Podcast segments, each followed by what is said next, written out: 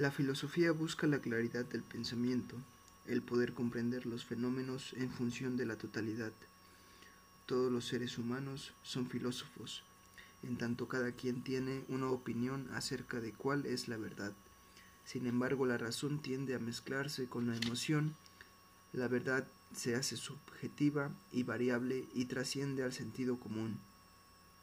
Todo filósofo empieza a pensar dentro de esquemas y clasificaciones que le son históricamente heredados. A partir de allí, trata de crear un ordenamiento propio que reafirme su propia concepción del mundo para lo cual tiende a cambiar el significado de las palabras y de las categorías de acuerdo con su concepción del mundo y sus valores, dándole un contenido moral a su filosofía. Procurar un reordenamiento del sentido común para que le satisfaga a él mismo como una nueva forma de sentido común. Siguiendo los caminos de la razón se puede llegar a conclusiones contradictorias, quizá igualmente válidas y lógicas.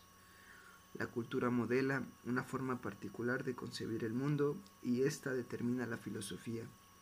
Incluso en el campo de la creatividad artística, el novelista y el poeta tratan de reordenarlo de acuerdo con sus fantasías.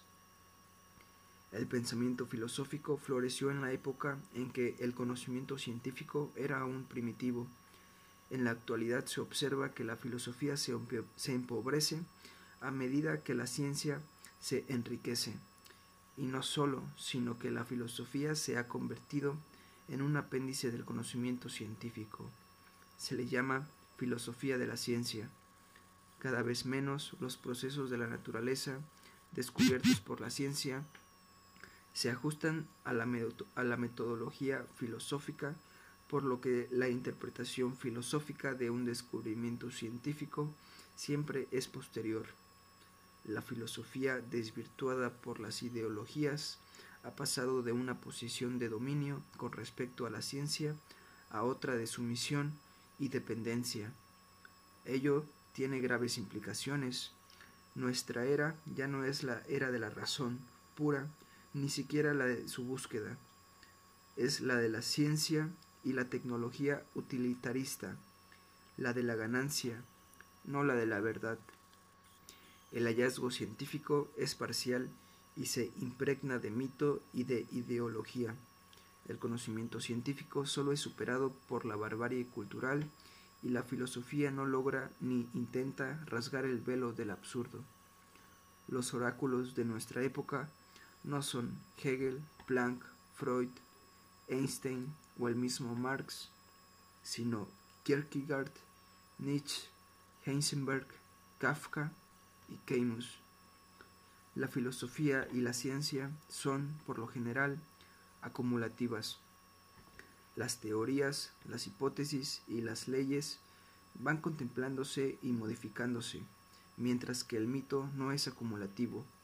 Uno nuevo tiende a descartar al antiguo. La fugacidad del mito consiste en que surge de la magia que atribuye a las cosas poderes que éstas no tienen la magia no, es sólo un atributo del hombre primitivo. Basta ver la literatura, el cine, las actitudes del hombre moderno para darnos cuenta de la vigencia y la actualidad de dicha forma de pensamiento. La metafísica ocupa un lugar importante dentro del conocimiento humano, ya que preguntarse acerca del origen del mundo es preguntarse acerca del propio origen. Es tan sencillo como decir que la metafísica empieza donde termina el lenguaje de la ciencia, lo que equivale a que entre el lenguaje de la ciencia y la metafísica no debe haber ninguna superposición ni duplicidad. Se trata de formas excluyentes de pensamiento y no contradictorias. Por ello, la incursión de la metafísica en terrenos de la ciencia lleva implícito el peligro de que la metafísica se convierta en mito y la ciencia en magia. La diferencia entre la metafísica antigua y la metafísica moderna radica en que la segunda pretende ser racional.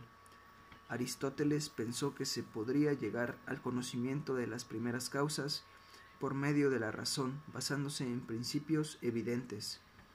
Kant va más allá que Aristóteles, pues, basado en los postulados, racionales de la física de su época, establece una nueva metafísica, la racional, la cual plantea la imposibilidad de llegar por medio de la razón al conocimiento de ciertas preguntas que se plantea la física. Kant establece los límites precisos entre la física y la metafísica, de manera semejante a lo que hiciera Santo Tomás de Aquino entre la ciencia, a la cual se llega por medio de la razón, y la religión, fruto de la revelación y la fe. A pesar de que los griegos tuvieron filosofía y los judíos solo religión, es interesante hacer notar que el pensamiento metafísico fue más acentuado en los griegos que en los judíos. A diferencia de los mitos babilónicos y griegos, en los cuales el mundo se origina de peleas entre los dioses paganos, en el Antiguo Testamento se hace un planteamiento racional no antropomórfico e incluso casi científico del origen del mundo.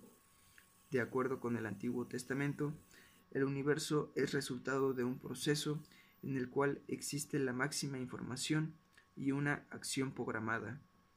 Desde el punto de vista termodinámico, diríamos que procede de la máxima negentropía. La ciencia aristotélica era metafísica en tanto pretendía saber el porqué de las cosas. Esta forma de pensar determinó que durante la Edad Media la metafísica fuera estéril para la ciencia. Roger Bacon, en el siglo XVIII, fue condenado al exilio y posteriormente a prisión por el resto de sus días por haber tratado de precisar las fronteras entre la ciencia y la metafísica, y por haber sido el primero en exigir la sistematización. A partir de Kant, la ciencia moderna se desembaraza de la metafísica y solo se pregunta cómo suceden las cosas. Desde principios del siglo XX, el lenguaje de la ciencia se vuelve aún más poderoso en sus pretensiones, pues solo se conforma con saber si las cosas suceden, ya que desde Planck, Einstein y de Broglie, Einsberg y Schrödinger mucho de lo que se consideraba evidente o surgido del sentido común hubo de revisarse a la luz de nuevos conceptos resultantes de complejos procesos de abstracción de la evidencia. Mientras la ciencia no lo explique todo desde los primeros principios y causas hasta sus últimas consecuencias y fines, incluyendo el problema tan importante para nosotros del significado, si es que lo hay, de nuestra propia existencia, habrá un lugar necesario para el pensamiento metafísico. Lo importante, insisto, es tener una idea clara y definida de la frontera que separa a la ciencia de la metafísica y mantener a la metafísica dentro de los estrechos límites de la razón. Una vez que un hecho se comprueba por medio de la experimentación, ninguna teoría científica es, es metafísica o misteriosa. Además de la magia y la religión, el hombre creó otra estructura de unión de conceptos que fue útil en una época. Tal es el caso de la lógica aristotélica.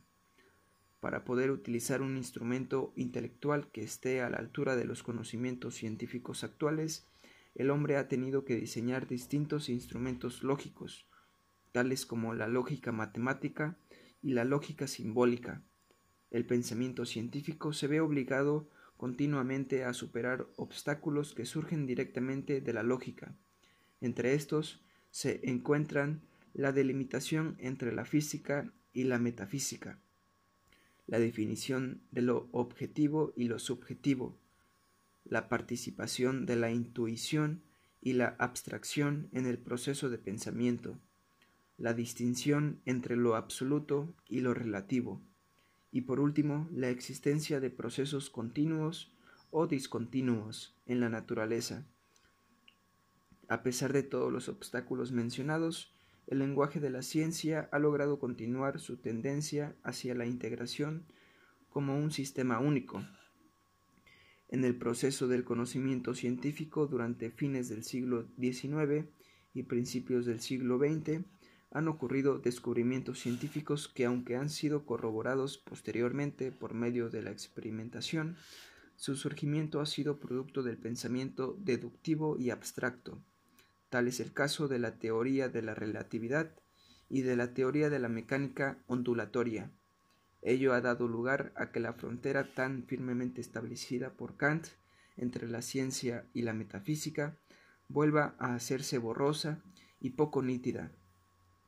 Se trata de procesos de ordenamiento del conocimiento que han hecho tambalearse al positivismo, al empirismo y al pragmatismo.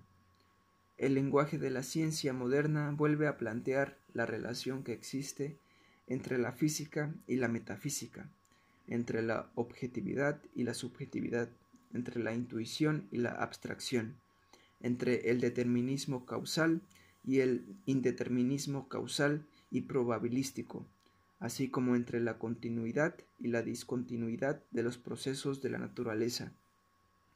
A pesar de todos los esfuerzos por lograr una unificación entre ciencia y filosofía, el hombre continúa solo y balbuceante frente al cosmos. Si bien logra rascar la superficie de la realidad de la naturaleza, no logra encontrar la razón de su existencia, ni la legalización universal de sus valores. Ya Pascal, el creador del cálculo de probabilidades y el constructor de la primera máquina de calcular, reconoció los límites de la ciencia para explicarnos el problema existencial del hombre. En nuestra época, Ernesto Sabato se yergue de la misma ciencia y mirando al hombre nos dice Comencé a pensar en aquellos que dicen que este mercado en que vivimos está formado por una única sustancia que se transmuta en árboles, criminales y montañas, intentando copiar un petrificado museo de ideas. Aseguran algunos viajeros escrutadores de pirámides, individuos que en sueños lo han entrevisto, algún mistagogo, que es una pasmosa colección de objetos inconmovibles y estáticos, inmortales árboles, petrificados, tigres junto a triángulos y paralelípedos, y también un hombre perfecto formado por cristales de eternidad al que torpemente quiere parecerse, el dibujo de un niño, un montón de partículas universales que antes eran sal, agua, batracio, fuego y nube, excrementos de toro y de caballo, vísceras podridas en campos de combate. De modo que siguen explicando esos viajeros, aunque ahora con levísima ironía en los ojos, con la inmunda mezcla de basura, tierra y restos de comida, putrificándola con agua y sol, cuidándola anhelosamente contra los despreciativos y sarcásticos poderes de las grandes fuerzas terrestres, el rayo, el huracán, el mar enfurecido, la lepra, se intenta un burdo simulacro del hombre de cristal, pero aunque crece, prospera, le va bien las cosas, ¿eh?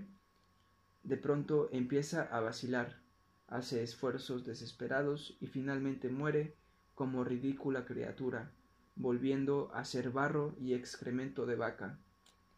¿Cómo se puede estar conforme con haber sido puesto involuntariamente en este planeta y a su debido tiempo asquerosamente viejo, ser expulsado en medio de horribles dolores sin recibir ni explicaciones ni disculpas? Mientras tanto, desde hace millones de años, a pesar de Kant, en toda la ciencia de la, de la desintegración del átomo, el hombre, igualito que las moscas o las tortugas, nace sufre y muere sin saber por qué. A mí no me hacen eso. A lo largo de la historia, los obstinados por la verdad han tenido que sufrir las consecuencias de señalar los mitos. Anaxágoras denuncia a los dioses y, para en un calabozo de Atenas, o Aristarco, Copérnico, Bruno, Galileo, Kepler, Newton y Spinoza tienen que habérselas cada Aristarco, tienen que vérselas cada quien a su manera con los mitos y dogmas de su época. En la actualidad sucede lo mismo con quienes ponen en duda los mitos disfrazados de pseudociencia o las ideologías vigentes. La energía es una realidad de la naturaleza.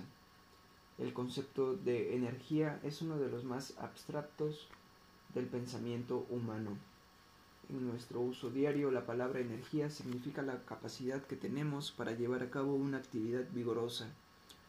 En física, el significado del concepto energía es semejante puesto que se refiere a la capacidad de un sistema para llevar a cabo un trabajo. La definición de energía en física podría ser es la propiedad de un sistema que disminuye cuando dicho sistema efectúa un trabajo sobre cualquier otro sistema, siendo dicha disminución equivalente al trabajo realizado. De lo dicho solo sacamos en claro el hecho importantísimo de que la energía se relaciona de alguna forma con el trabajo. El concepto de energía en tanto intercambiable con el de trabajo surge de la física mecanicista, el lenguaje de la mecánica clásica sirve para dar los primeros pasos en la comprensión de lo que es la energía. La íntima relación entre energía y trabajo establece la existencia de dos estados de la energía, la energía potencial y la energía cinética. La energía potencial es la energía almacenada en un sistema de manera latente, mientras que la energía cinética es la que posee un sistema como resultado de su movimiento. La energía potencial se manifiesta como la capacidad de un sistema para desarrollar un trabajo. Un sistema en equilibrio no es capaz de llevar a cabo trabajo alguno. Por haber diversas formas de desequilibrio de los sistemas, existen diversas formas de energía potencial. Son varias las situaciones en que los sistemas buscan el equilibrio. El trabajo desarrollado en contra de la energía gravitacional es una de ellas. Una liga que se mantiene restirada, energía elástica, es otra. Un cartucho de dinamita sin detonar, la atmósfera cargada de electrones antes de la tormenta, los núcleos de los átomos antes de la fusión en el caso de los de la energía nuclear, la energía elástica, la energía química, la energía eléctrica y la energía atómica guardan el estado de energía potencial mientras no desarrollan alguna forma de trabajo mecánico en su camino hacia el equilibrio. Algunas son energías llamadas de transición puesto que se manifiestan en su búsqueda de equilibrio. El calor cuando se transmite entre dos cuerpos con diferentes temperaturas, la energía química entre dos sustancias que reaccionan para cambiar su composición, la energía eléctrica cuando fluyen los electrones y la energía química entre dos sustancias que reaccionan para cambiar su composición. La energía gravitacional, la energía electromagnética y la energía nuclear constituyen las formas más elementales y primitivas de la energía potencial que existen en la naturaleza. Sin embargo, aún no se sabe en qué consisten estas formas de energía, o sea, cuál es la esencia misma de estas fuerzas. Se sabe que existen y que actúan. También se ignora la relación que pudiera establecerse entre la energía gravitacional que determina la geometría del universo y la energía nuclear que mantiene unida a las partículas elementales del átomo. Las diversas formas de energía conocidas constituyen las fuerzas del universo. Se les puede reducir a cuatro fuerzas fundamentales, la gravitacional, la electromagnética, la fuerte y la débil. La gravitacional y la electromagnética son las mejor conocidas porque actúan hasta el infinito de acuerdo con la ley del cuadrado inverso de las distancias. La gravitacional fue la primera fuerza de la naturaleza que se entendió matemáticamente cuando Newton unió la física terrestre con la física celeste. A escala planetaria y galáxica, la gravitación constituye la fuerza dominante, mientras que a escala atómica, la fuerza gravitacional es despreciable ya que en el átomo es la fuerza eléctrica entre los electrones que rodean a un núcleo pequeño, pesado y positivo, la responsable de todos los procesos químicos. A su vez, los protones del núcleo del átomo se encuentran unificados por una, por una fuerza mucho mayor que la gravitacional o electromagnética. es una fuerza que al liberarse da un millón de veces más energía por átomo que una reacción química. A pesar de ello, el alcance de las energías fuerte y débil del átomo es muy corto, pues es del orden de un diez mil millonésimo del centímetro, siendo el alcance de la energía débil aún más corto que el de la fuerte. Maxwell unió la, electricidad con el magnetismo y a ambas con la óptica, y Einstein, con la teoría de la relatividad, estableció una analogía estrecha entre la gravitacional entre la gravitación y el electromagnetismo. Lo que hasta ahora no se ha logrado es unir mediante una teoría a las fuerzas que actúan a nivel galáxico con aquellas que lo hacen a escala atómica. De todas las formas de energía de la naturaleza que se conocen, el calor y la radiación por microondas constituyen las formas más degradadas de energía.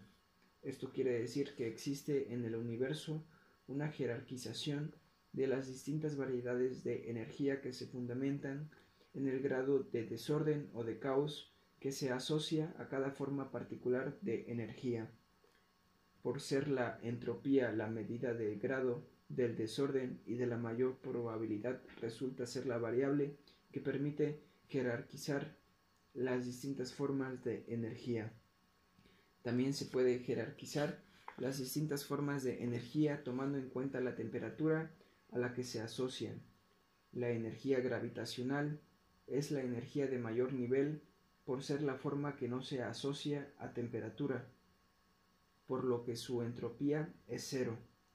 La energía del movimiento de rotación y la del movimiento de traslación de los cuerpos en el cosmos son formas de energía mecánica con una entropía también de cero, pues al no haber fricción no se asocian a la temperatura. En orden jerárquico decreciente, tomando en cuenta la cantidad de entropía por unidad de energía, están la energía nuclear electromagnética, la energía química y la energía calórica. La energía calórica es la forma de energía que más se asocia con el calor, por lo que posee la máxima entropía. La energía calórica es el calor mismo. Salvo el calor que posee la máxima entropía, todas las demás formas de energía del universo se encuentran en desequilibrio. De acuerdo con la primera ley de la termodinámica, la cantidad de energía en un sistema cerrado se conserva. En el universo la energía se conserva por ser este, desde el punto de vista termodinámico, un sistema cerrado. En los sistemas cerrados, la suma de las diversas formas de energía permanece constante a pesar de sus cambios de una forma a otra. La energía potencial tiende a transformarse en energía cinética. El fenómeno inverso es poco probable. La energía calórica corresponde al movimiento de las moléculas de un cuerpo, o sea, es energía cinética, por lo que se puede decir que la energía potencial tiende a transformarse en calor. Todas las demás formas de energía también tienden a transformarse en calor, es decir, en energía cinética de las moléculas de un sistema. Como el calor difícilmente puede transformarse en trabajo útil, a este proceso se le llama degradación de la energía. El proceso de transformación de una forma de energía a otra es bien conocido la energía química acumulada en la materia orgánica se puede transformar en calor por medio de la combustión. La energía radiante puede transformarse en calor, lo que se observa al concentrar los rayos de sol con una lupa. La energía gravitacional se puede transformar en energía mecánica y esta a su vez en energía eléctrica, tal como acontece en una planta hidroeléctrica la energía química de los músculos de un ciclista se transforma en energía mecánica y esta a su vez en corriente eléctrica si la rueda de la bicicleta está conectada a un generador. La energía mecánica a través de la fricción se transforma en calor. La energía nuclear se transforma en energía mecánica y en calor, tal como acontece en las explosiones termonucleares. La energía radiante del Sol se transforma en energía química por medio del proceso de la fotosíntesis en las plantas verdes con clorofila. Y como último ejemplo, el calor se puede transformar en energía mecánica por medio de las máquinas termodinámicas que ha fabricado el hombre. Existen muchas formas de energía. La mecánica y el calor solo son dos formas de energía. Todo lo que se puede transformar en energía mecánica y calor es energía. El sentido hacia el cual se llevan a cabo estas transformaciones de energía está determinado por la segunda ley de la termodinámica. Dicha ley indica que la tendencia general es hacia el desorden máximo a la mayor probabilidad y a la mayor disminución de las diferencias en que las formas más elevadas de energía, tales como la gravitacional, mecánica, luminosa y química, son degradadas de manera irreversible en calor. A su vez, los gradientes de calor que se establecen entre los sistemas más calientes y menos calientes tienden a desaparecer en función de la redistribución del calor. Toda forma de energía tiende al calor y el calor tiende a dispersarse. Por un lado está la energía gravitacional como la forma menos dispersa, más heterogénea y más desequilibrada de energía. Y por el otro, pasando por todas las etapas de transformaciones de la energía en el cosmos, está el calor como la forma más equilibrada, dispersa, homogénea y caótica de energía. La energía gravitacional, antes de transformarse en trabajo mecánico, en movimiento, puede considerarse como la expresión máxima de la energía potencial, mientras que el calor, una vez distribuido y dispersado como en la expresión máxima de la energía cinética. El uso del lenguaje de la mecánica clásica para explicar la teoría cinética de la materia sirve para entender lo que es la energía particularmente en relación al fenómeno del trabajo. Dicho lenguaje también es útil para comprender en parte los fenómenos correspondientes a la energía gravitacional, electroestática y calórica.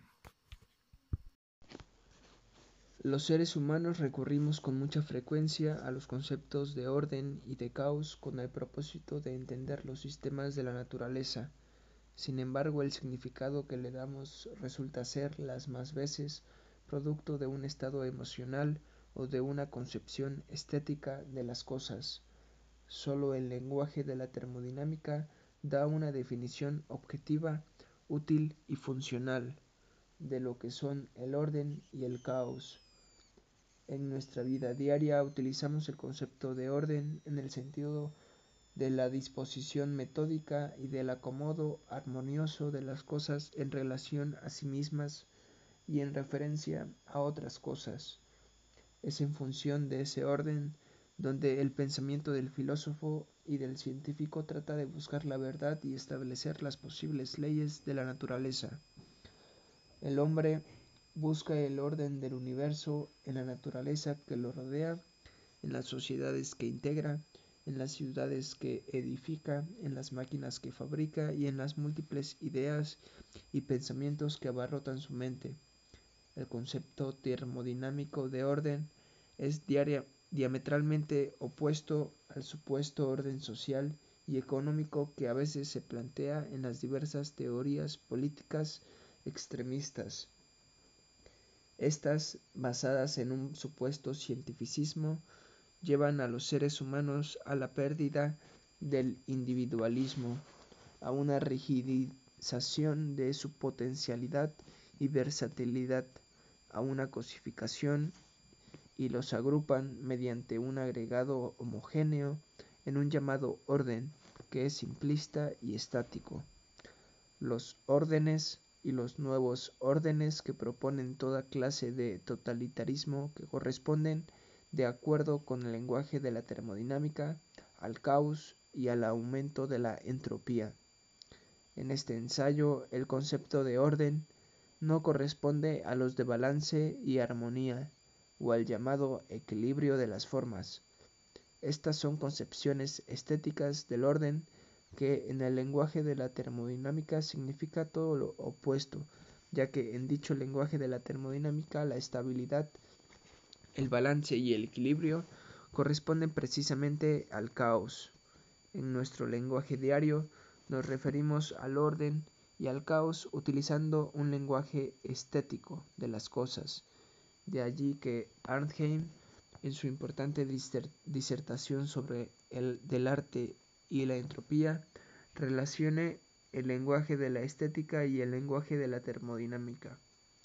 Existe la tendencia en el lenguaje de la estética a llamar ordenados a aquellos sistemas estructurados con base en un arreglo simple y homogéneo de las partes que lo integran, mientras que en el lenguaje de la termodinámica ordenado se refiere a arreglo complejo y heterogéneo de las partes que integran un sistema. El concepto termodinámico del orden corresponde al concepto del orden con base en el cual se estructuran los organismos biológicos y las sociedades que integran. De acuerdo con el lenguaje de la termodinámica, el caos resulta de una ausencia de orden, mientras que el orden no resulta de una ausencia de caos. El orden es algo que en tanto determina la diferenciación de un sistema, mientras que el caos absoluto es la nada en tanto significa la máxima indiferenciación de un sistema. O sea, que el orden niega al caos mientras que el caos no niega nada. Es preciso aclarar que, no se puede hablar del mínimo caos y del máximo caos, en la inteligencia de que una disminución del orden sí significa un aumento del caos, mientras que un aumento del orden no significa necesariamente una disminución del caos dentro de un sistema. Lo dicho se deriva de un hecho sencillo. Nunca un sistema crea orden interno a partir de su caos interno, o sea que nunca es capaz de crear energía libre a partir de energía entrópica. Toda disminución de entropía, o sea aumento de energía libre y de orden dentro de un sistema, resulta del ingreso de entropía negativa al sistema proveniente de los alrededores. De allí que un organismo biológico mantiene su estado estacionario en un determinado nivel de entropía negativa a expensas del consumo de la cantidad limitada de entropía negativa que existe en el universo.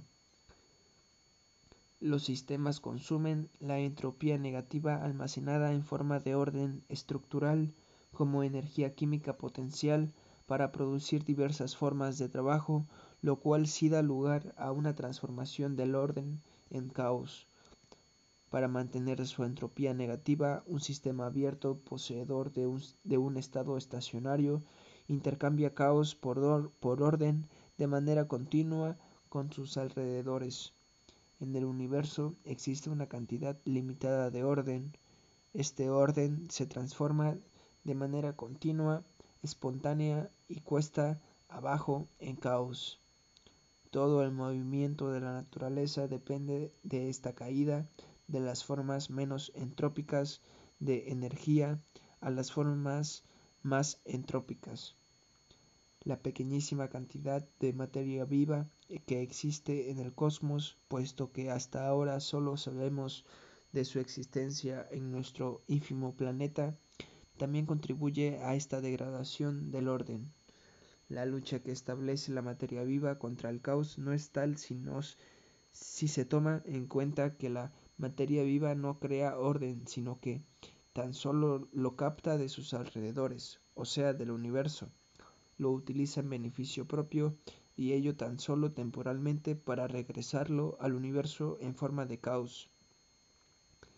Es insignificante la contribución de la materia viva al caos del universo, si se toma en cuenta la magnitud de los movimientos energéticos del cosmos.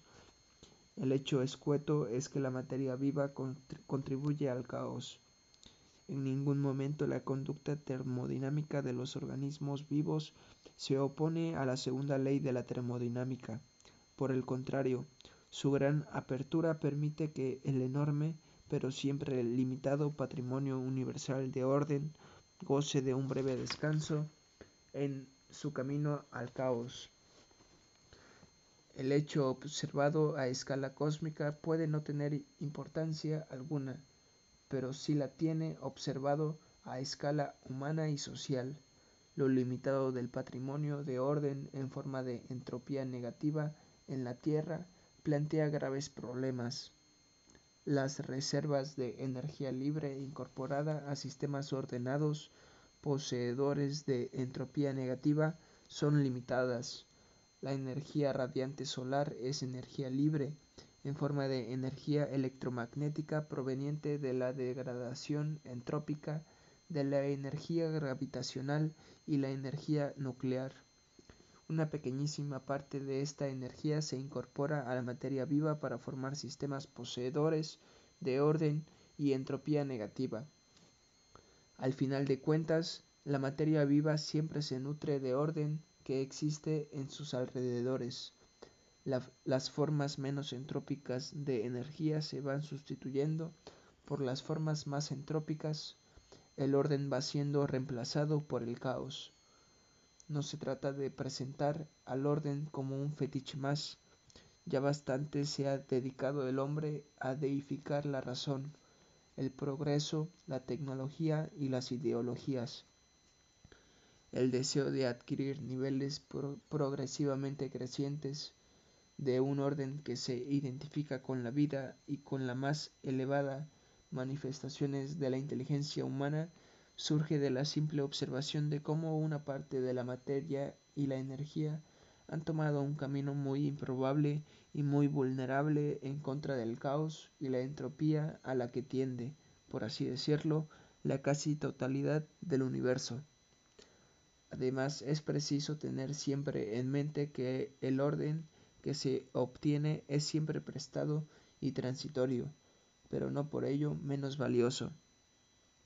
Tanto el orden como el caos constituyen prioridades de los sistemas físicos. La medición del caos y por consecuencia del orden puede lograrse de manera directa mediante la cuantificación de la entropía existente en un sistema. Sin embargo, desde el punto de vista matemático resulta muy difícil cuantificar la entropía en los sistemas muy complejos de límites mal definidos. Esta dificultad existe tanto para la medición de la entropía desde el punto de vista termodinámico de los macrosistemas, cuanto desde el punto de vista estadístico de los microsistemas. Desde el punto de vista estrictamente termodinámico, el concepto de entropía no tiene ningún significado metafórico. Cuando nos referimos, por ejemplo, a un aumento o a una disminución de la entropía del sistema sociedad, se requiere se quiere decir precisamente un aumento o una disminución en la entropía del sistema sociedad. Es por eso que para apreciar los cambios en el orden y en el caos de los sistemas muy complejos, como lo son los sistemas biológicos y el sistema sociedad humana, desde el punto de vista de los cambios en la entropía, es preciso lograr una apreciación lo más objetiva posible de dichos cambios en la entropía. Ello en base a las modificaciones de todas aquellas características macroscópicas del sistema sociedad que reflejan de manera indirecta las modificaciones en la entropía que ocurren en el sistema en estudio.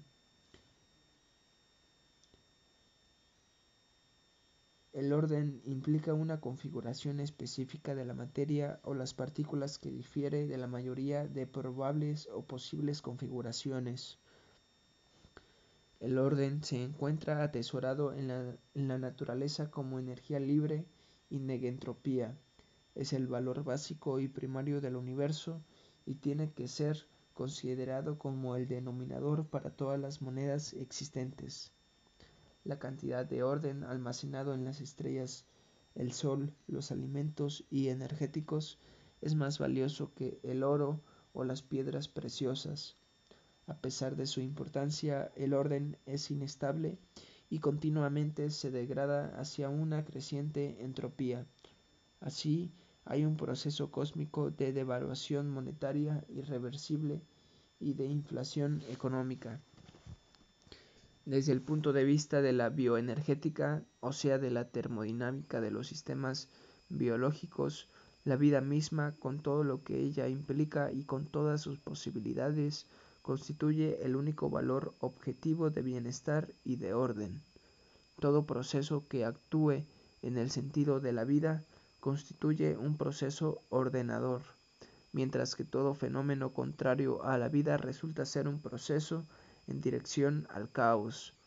Desde el punto de vista termodinámico y bioenergético, ello equivale a decir que todo proceso que disminuya la entropía de un sistema, o sea que mejore la la calidad de la vida en el caso de los sistemas biológicos, constituye un proceso ordenador, mientras que aquellos que aumentan la entropía, que destruyen la calidad de la vida, constituyen procesos que generan caos. El uso del lenguaje de la termodinámica y de la bioenergética permite una apreciación quizás parcial, pero verdadera, de lo que es orden. La vida como valor fundamental de orden es inobjetable.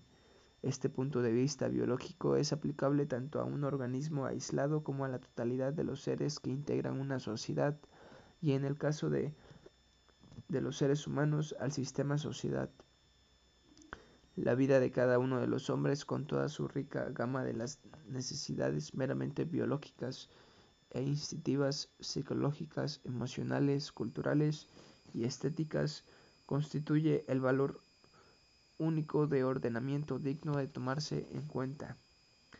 La ventaja de un concepto termodinámico de bienestar, el que define a la vida misma como un valor y una forma de orden, tiene la ventaja de su universalidad. Si una concepción objetiva de los fenómenos de los sistemas físicos resulta difícil, más aún lo es la de un sistema tan complejo como la sociedad humana. Todas las contradicciones que existen para lograr un ordenamiento de los sistemas de la física fueron analizadas al principio de este estudio. Los problemas que surgen del conocimiento científico tales como los que se plantean entre la subjetividad y la objetividad, el materialismo y el idealismo, la intuición y la abstracción, la casualidad y la causalidad. Se trata de tener una visión lo más objetiva posible de la realidad de dichos, de dichos procesos. Es preciso tener un parámetro con el cual medir los procesos y es por ello que se identifica el orden con los fenómenos termodinámicos y bioenergéticos cuesta arriba que van hacia la vida y con el caos a todos aquellos que procesan que procesos que vean que van cuesta abajo.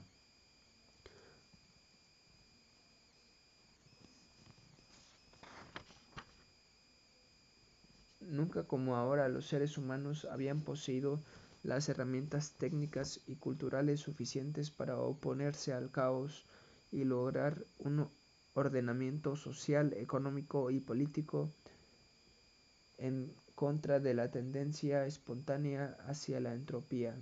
A pesar de ello, puede decirse que este ha sido el siglo en el cual la humanidad se ha distinguido por su deseo de, de dejarse llevar hacia el caos. Las muestras de ello son múltiples. Ha sido, ha sido siglo de masacres nunca siquiera imaginadas, ciudades arrasadas por la tecnología, niños, mujeres y hombres degradados a nivel de objetos técnicamente aniquilados en campos de concentración, millones de seres humanos que viven bajo la opresión de las dictaduras o que mueren innecesariamente de hambre Leer el periódico, por menos amarillista que éste sea, constituye el cotidiano enfrentamiento con el absurdo. Las muestras de lo que puede ser el caos humano, social, político y económico del sistema sociedad han sido dadas en carne viva. Allí están. El problema es de escala, son pequeños focos de entropía en donde el caos se ha manifestado al máximo hasta sus últimas consecuencias. Son segmentos en los alrededores del sistema.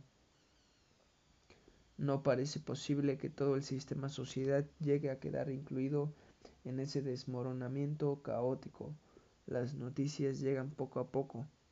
En un principio aluden a lejanos segmentos de sistema sociedad donde cunde el hambre, la violencia, la opresión, la represión, de seres humanos distantes que son englobados en el caos y de la entropía. De pronto esos segmentos de caos confluyen como las gotas de mercurio para formar un gran abismo de depravación. La entropía se extiende de manera espontánea, probable y fácil, cuesta abajo. La mayor parte del sistema sociedad tiende a desmoronarse como un castillo de arena sin estructura, sin energía libre, batido por el oleaje del mar. Algunos hombres, los, los de los segmentos menos entrópicos, cierran sus puertas, atesoran su energía libre, despojan de orden a sus alrededores y para sobrevivir con cierto orden sumergen al resto de la humanidad en los alrededores de la ignominia. La mayor parte de los hombres quedan en un campo de esclavos semejante a los muchos que hay y han habido, de trabajos forzados donde se sobrevive mientras se es útil, para los que se pretenden aislados en los segmentos de menor entropía. El error, el horror se agiganta y se generaliza. Lo planteado no es una ficción, la, la realidad la ha superado. Solo la escala del caos permanece todavía dentro del terreno de la imaginación como permanecían las pesadillas onírico-artísticas de Jerónimo Bosch durante la Edad Media que han sido llevadas a la realidad y superadas por el hombre de nuestros tiempos. Los monumentos del siglo XX con las, son las planicies áridas de ciudades arrasadas por la locura termonuclear, son los campos de concentración. Todo ello es ahora un punto de atracción turística. El caos puede extenderse en cualquier momento es más probable que así suceda. Lo improbable, lo que se dirige cuesta arriba, es que el hombre logre mantener su negentropía, incrementar un ordenamiento complejo y heterogéneo. Las bombas atómicas simplifican y homogenizan de manera más rápida y definitiva que los grandes campos de esclavos de opresión de exterminio. La tendencia entrópica es la misma. Todos los hombres se igualan en la muerte, en la desnudez, todos pierden su nombre. La igualdad se logra en la simplicidad de un orden, de un desorden homogéneo. El individualismo ha sido superado, las calles se encuentran pavimentadas de cadáveres, en las fosas yacen los cuerpos ensangrentados de los niños. Los niños son arrancados de las manos y del vientre de las madres para evitar la sobrepoblación. Las familias son desgarradas. Al incorporarse a los alrededores todo se homogeniza. El proceso es instantáneo. Los inservibles son inmediatamente asesinados. Los útiles son ablandados a golpes. La atrocidad sin redención es la regla es el arquetipo del infierno. Se agitan los cuerpos colgados en los postes, un humo gris y pestilente que despiden los cuerpos quemados completa el escenario del caos.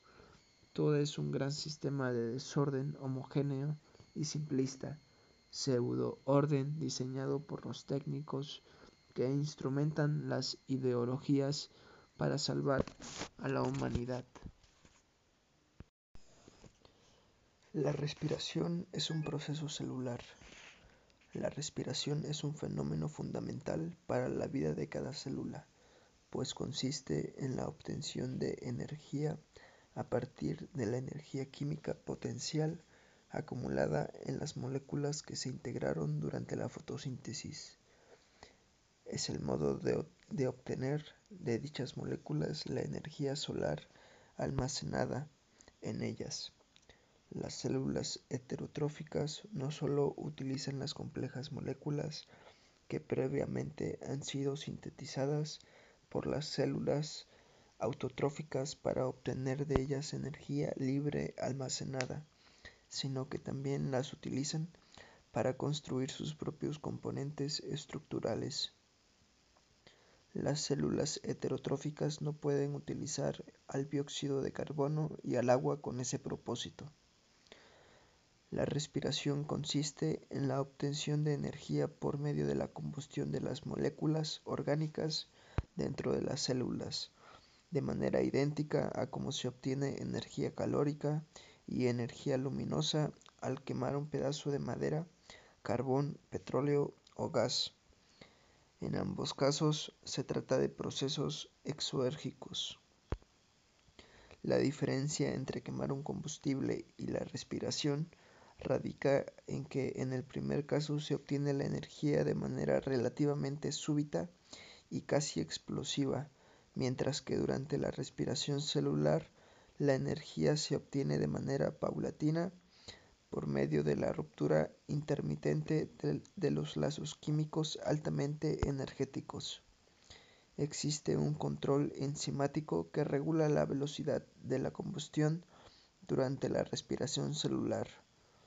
Otra diferencia entre ambas formas de combustión radica en que al quemar un pedazo de madera se producen formas muy entrópicas de energía que ya no pueden ser almacenadas y que necesariamente se dispersan sin utilidad alguna, salvo en el caso del calor cuando éste es utilizado en alguna máquina para producir trabajo, mientras que en la respiración celular solo una pequeña parte de la energía química se transforma en calor y en luz, como en el caso de los organismos biológicos que producen fluorescencia, la mayor parte de ella nuevamente se almacena de manera directa en forma de energía química en nuevos sistemas moleculares.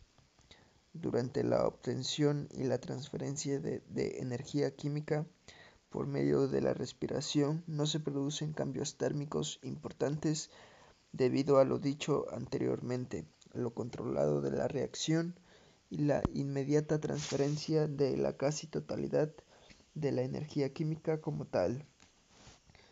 Por ello, la combustión celular es un proceso isotérmico. Durante la respiración dentro de la célula se quema cualquier molécula, aunque existen prioridades y limitaciones. Cualquier molécula que forme parte de la estructura celular puede quemarse. Los carbohidratos, las grasas, las proteínas y los nucleótidos. Al igual que un incendio, la respiración quema todo lo quemable. Generalmente, sin embargo, lo primero en quemarse dentro de una célula durante la respiración son los materiales de reciente ingreso y no los que forman parte estructural de la misma. En las células autotróficas son los materiales que se, que se acaban de sintetizar y en las heterotróficas los alimentos de reciente ingreso. Por ello es que los combustibles predilectos de la respiración celular son los carbohidratos y las grasas. Las células al mismo tiempo se desintegran por medio de la respiración y se integran por medio de la nutrición y el trabajo de síntesis. Por ello existe un intercambio continuo de elementos y moléculas en la estructura celular. Este flujo por la materia viva hace que una célula o un organismo multicelular nunca sea el mismo. Son sistemas que existen en movimiento continuo para mantener su diferenciación. Cuando la destrucción es excesiva como acontece durante el trabajo celular, el ingreso insuficiente como sucede en cualquier forma de hambre celular o en ambas situaciones la célula se destruye. Para vivir, las células heterotróficas, tales como las que integran el organismo del hombre, deben utilizar la energía acumulada en los azúcares, las grasas y las proteínas que se integraron durante la fotosíntesis. Existen diversos modos como dichas células pueden obtener la energía acumulada en dichos compuestos altamente reducidos que poseen un elevado nivel de orden molecular. La respiración celular aeróbica consiste en una serie de procesos por medio de los cuales se va obteniendo energía. Se trata de una sucesión de pasos exoérgicos que dan lugar a productos más estables que los reactivos de los cuales se inicia el proceso. Se trata de un fenómeno fundamentalmente termodinámico. La energía se obtiene de los lazos químicos que mantiene el carbono con los diferentes elementos que integran las moléculas. Los lazos químicos que requieren más energía para romperse son los que el carbono mantiene con el hidrógeno en forma de hidrocarburos. Los hidrocarburos se encuentran reducidos y en capacidad de donar hidrógeno. Existen enzimas llamadas deshidrogenasas que separan al carbono del hidrógeno de los hidrocarburos y con él al electrón que compartían. Al perder el hidrógeno, el carbono se oxida en presencia de oxígeno para formar dióxido de carbono. El hidrógeno libre se une a un elemento que lo acepta, el oxígeno, y que al hacerlo se reduce. La deshidrogenación corresponde a la oxidación y la hidrogenación a la reducción. La cantidad de energía que se requiere durante la oxidación es menor que la que se libera durante la reducción. El carbono de las moléculas iniciales se encuentra menos oxidado y más reducido que en los productos finales del proceso de la respiración. La respiración celular se lleva a cabo por medio de una serie de procesos de oxidación y reducción que dan lugar a medida que van cediendo energía a productos cada vez más oxidados, menos reducidos y por lo tanto más estables. Los productos finales de la respiración son el dióxido de carbono y el agua, que son mucho más estables que cualquier molécula reducida de azúcar, grasa o proteína. El dióxido de carbono es un anhídro de carbono o sea, un carbono oxidado y estable, en contraste con el hidrocarburo que es un carbono reducido e inestable. Durante la respiración celular, la transferencia de energía no depende del hidrógeno, sino del electrón que va con el hidrógeno. En realidad se trata de un proceso de transferencia de electrones. La aceptación o el rechazo de un hidrógeno significa la aceptación o el rechazo de un electrón. Cuando el hidrógeno pierde un electrón se oxida y cuando lo gana se reduce. Durante la respiración celular, los, electrones son transportados a través de sistemas enzimáticos de óxido-reducción que se encuentran en las mitocondrias de las células proceso durante el cual se obtiene energía y que al finalizar vuelve a unir al electrón con el hidrógeno reduciéndolo. El hidrógeno resultante es aceptado por el oxígeno dando agua por resultado final. Durante la respiración aeróbica el oxígeno constituye el último aceptador de hidrógeno se le llama aeróbica porque el oxígeno forma parte de la atmósfera, del aire que respiramos. La respiración aeróbica constituye el proceso por el cual se obtiene energía, la energía química de las moléculas de los azúcares, grasas y proteínas, hasta transformarlas por medio de una serie de pasos sucesivos de óxido-reducción teniendo como último agente oxidante al oxígeno. La respiración aeróbica es la forma más elaborada y eficiente de exprimir casi hasta la última gota de energía de las moléculas altamente estructuradas y ricas en energía química potencial. La respiración aeróbica es la forma más generalizada de respiración y es responsable del 90% del consumo de oxígeno atmosférico. Durante la respiración aeróbica, las grandes y complejas moléculas de carbohidratos, grasas y proteínas sufren un proceso gradual de desintegración hasta formar tres moléculas simples y pequeñas, el ácido acético, el ácido oxaloacético y el ácido alfa-cetoglutárico. A pesar de tratarse de un proceso exoérgico, durante esta etapa se libera poca energía libre. Posteriormente dichos ácidos se incorporan al ciclo del ácido cítrico o también conocido como el ciclo de Krebs. Dentro de dicho ciclo los ácidos mencionados se oxidan por completo hasta formar moléculas aún más simples y pequeñas, el dióxido de carbono y agua. Durante ese proceso se reducen coenzimas que a su vez son oxidadas a través de un sistema de citocromos. De esta manera se libera mucha energía que es almacenada en forma de ATP para ser utilizada en todos aquellos procesos del organismo que requieren un suministro externo de energía.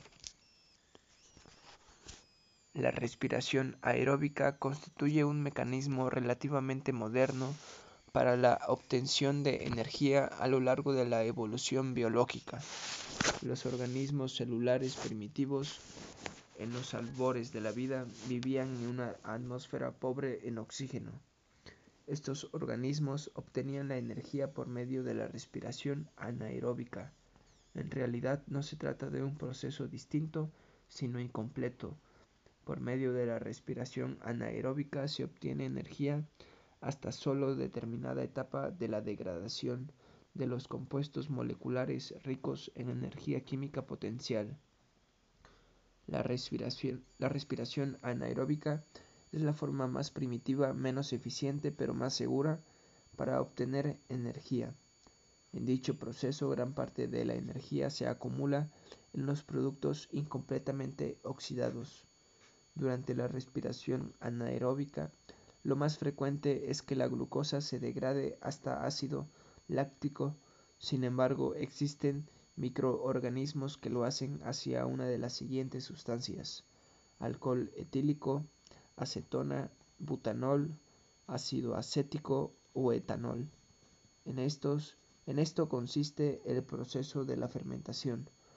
Todos los productos de la fermentación son sustancias aún reducidas que todavía poseen energía química potencial y desequilibrio. Existen otros microorganismos que son capaces de utilizar la energía residual de dichos productos y llevarlos hasta dióxido de carbono y agua. En un caso de emergencia por falta de oxígeno, muchas células heterotróficas aeróbicas pueden reducir a, la a la respiración anaeróbica como recurso para obtener energía. Las células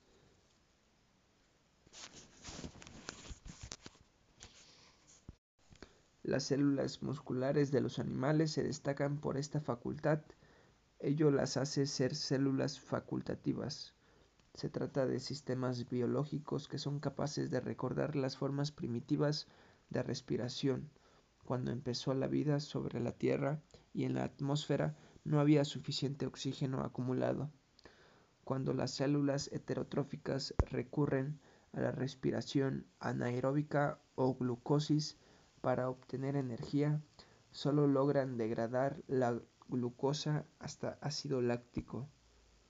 Sin embargo, la energía química potencial o energía libre residual que aún queda en el ácido láctico sí es aprovechada por otras células cuando éste sale de la célula en que se produjo en forma de lactato. La acumulación de ácido láctico es perjudicial para el balance para el balance ácido básico de la célula y los sistemas amortiguadores solo pueden neutralizar una cantidad limitada de dicho ácido. A eso se le debe el que en las células aeróbicas todo el proceso de la respiración es intracelular, pues el lactato a medida que se forma es utilizado en el ciclo del ácido cítrico y no se acumula nunca suficiente como para obligarlo a salir.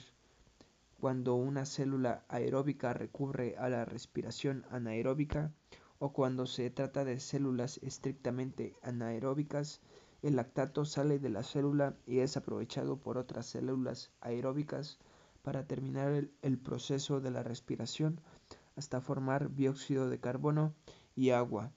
La naturaleza es muy económica en el aprovechamiento de toda la energía solar que ha capturado la materia viva. Los seres humanos no lo son tanto en el uso de las máquinas termodinámicas que han fabricado. Por medio de la respiración anaeróbica se obtiene solo el 7% de la cantidad de energía que se obtiene con la respiración aeróbica. Por su relativa ineficiencia para obtener energía, las células anaeróbicas tienen que consumir más de 10 veces la cantidad de combustible, oxígeno, para desarrollar la misma cantidad de trabajo que una célula aeróbica. La cantidad de energía calórica que se puede obtener de una molécula de glucosa por medio de la respiración aeróbica corresponde a la cantidad de energía que se capturó la célula autotrófica durante la fotosíntesis para integrar dicha molécula de glucosa. En realidad, a pesar de la gran eficiencia termodinámica de las células, siempre se pierde una pequeña cantidad de calor debido a la fricción. La energía obtenida durante la respiración, tanto aeróbica como anaeróbica, se conserva como energía química y se acumula en el ATP el ATP se forma del enlace altamente energético del ADP con, con un fosfato. El ATP es una molécula poseedora de, una, de un gran orden estructural. Constituye un sistema en desequilibrio por participación excesiva de electrones, poseedor de energía química libre y potencial. Para romper un enlace del ATP se requiere energía que se libera y este se transforma en ADP, que es una molécula más simple y equilibrada.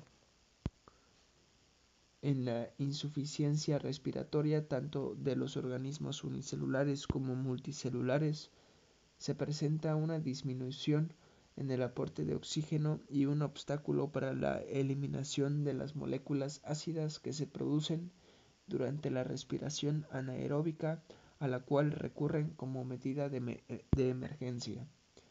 Todo ello significa una acumulación dentro del sistema de energía libre no utilizable, lo que se traduce en un desequilibrio ácido básico con acidosis, un aumento de la inestabilidad y vulnerabilidad del organismo involucrado y una incapacidad de transformar la energía en trabajo. El resultado final es la desintegración de la célula. Esto se puede presentar en un organismo celular aislado o en un organismo pluricelular, lo que equivale a la muerte por asfixia o en un segmento de un tejido como acontece en los llamados infartos. La insuficiencia respiratoria da lugar a un caos celular, en una alteración del orden molecular estructural que significa un aumento de la entropía. La respiración es uno de los procesos biológicos que nos muestra con mayor claridad cómo la energía que se obtiene para la vida proviene de la destrucción. La vida continúa gracias a la combustión completa, como en la respiración aeróbica, o incompleta, como en el caso de la anaeróbica, de la materia viva.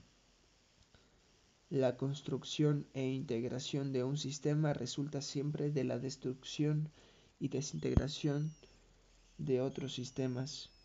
Este ciclo terminará en el momento en que en el universo desaparezca cualquier forma de energía libre o potencial y todo se encuentre en el máximo equilibrio y caos, con la mayor entropía posible.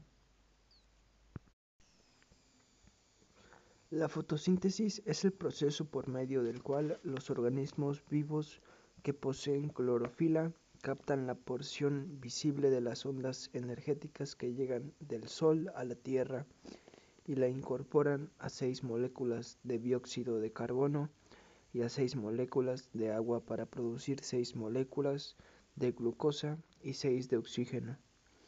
Lo dicho constituye una expresión muy simplificada de un proceso que es enormemente complejo, ya que en la actualidad se sabe que para llegar a la síntesis de la glucosa a partir de agua y dióxido de carbono son necesarias alrededor de 100 reacciones químicas intermedias. Además de la glucosa, durante la fotosíntesis se producen otras moléculas poseedoras de gran orden estructural tales como los lípidos, las proteínas y la celulosa, que también poseen carbono y que sirven como fuente de energía para los procesos de la vida.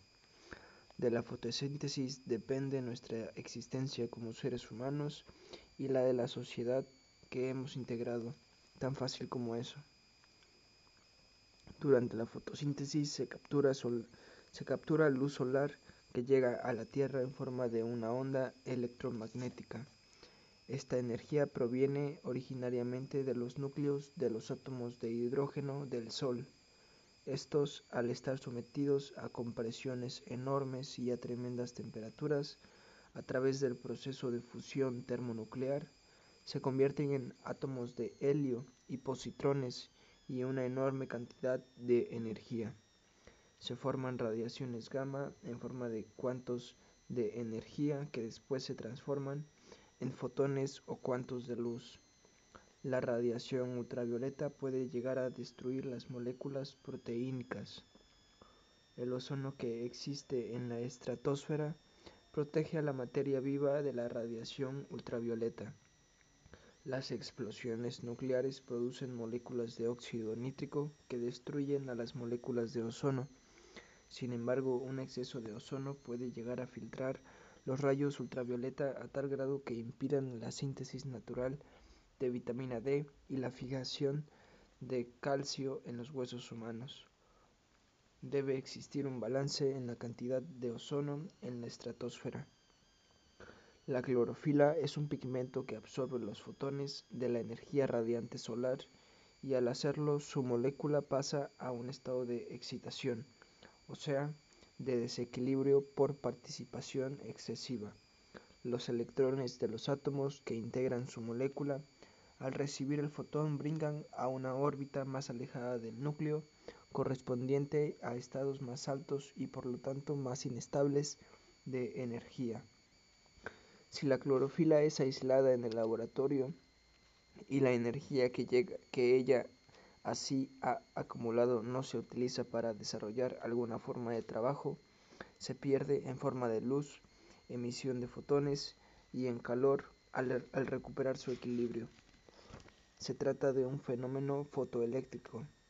Sin embargo, en los organismos biológicos, la energía que acumula la clorofila al pasar a un estado excitado, al absorber los fotones, es aprovechada la clorofila, al pasar otra vez a un estado de equilibrio, emite un electrón por cada fotón que capturó de la energía radiante. El electrón es el poseedor de la energía y por acción de diversas enzimas pasa a lo largo de una serie de compuestos a través de procesos de oxidación y reducción hasta acumularse en una molécula muy reductora llamada fosfato de dinucleótido de nicotinamina, adenina o NADP.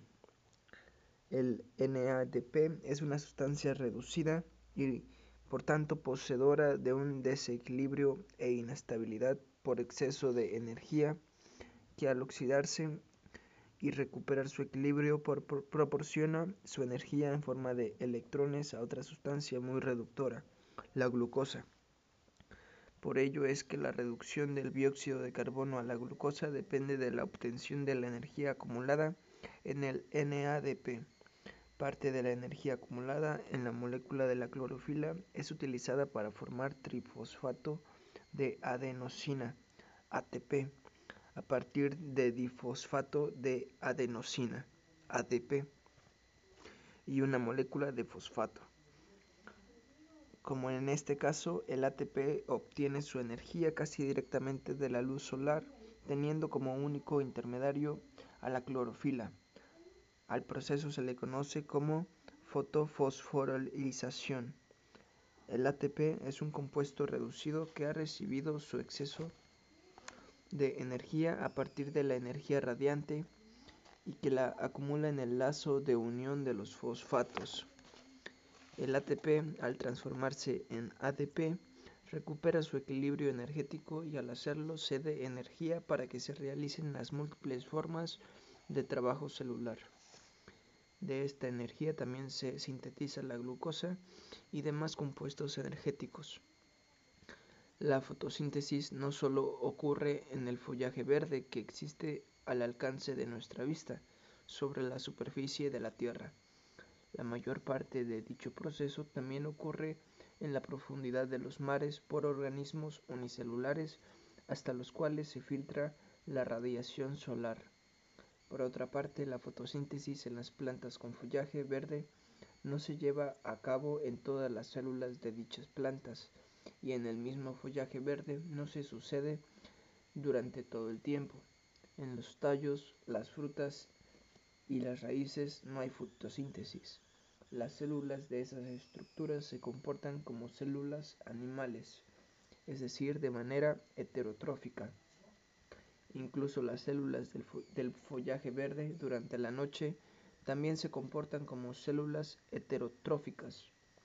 Todas deben recibir energía de la glucosa cuando no hay energía solar para efectuar trabajo celular. Todos los procesos propios de la fotosíntesis se llevan a cabo en una estructura fundamental llamada cloroplasto. Los cloroplastos son para la fotosíntesis lo que las mitocondrias son para la respiración. El cloroplasto es una estructura mucho más grande que la mitocondria. En dicha estructura se llevan a cabo todos los procesos de la fotosíntesis. La producción de oxígeno, de NADP, de ATP. Durante el día las células fotosintetizantes utilizan a los cloroplastos como sistemas transformadores de energía. Durante la noche, cuando ya no hay energía radiante solar, dichas células, al igual que cualquier célula heterotrófica, utilizan a las mitocondrias como sistemas energéticos por medio del fenómeno de la respiración.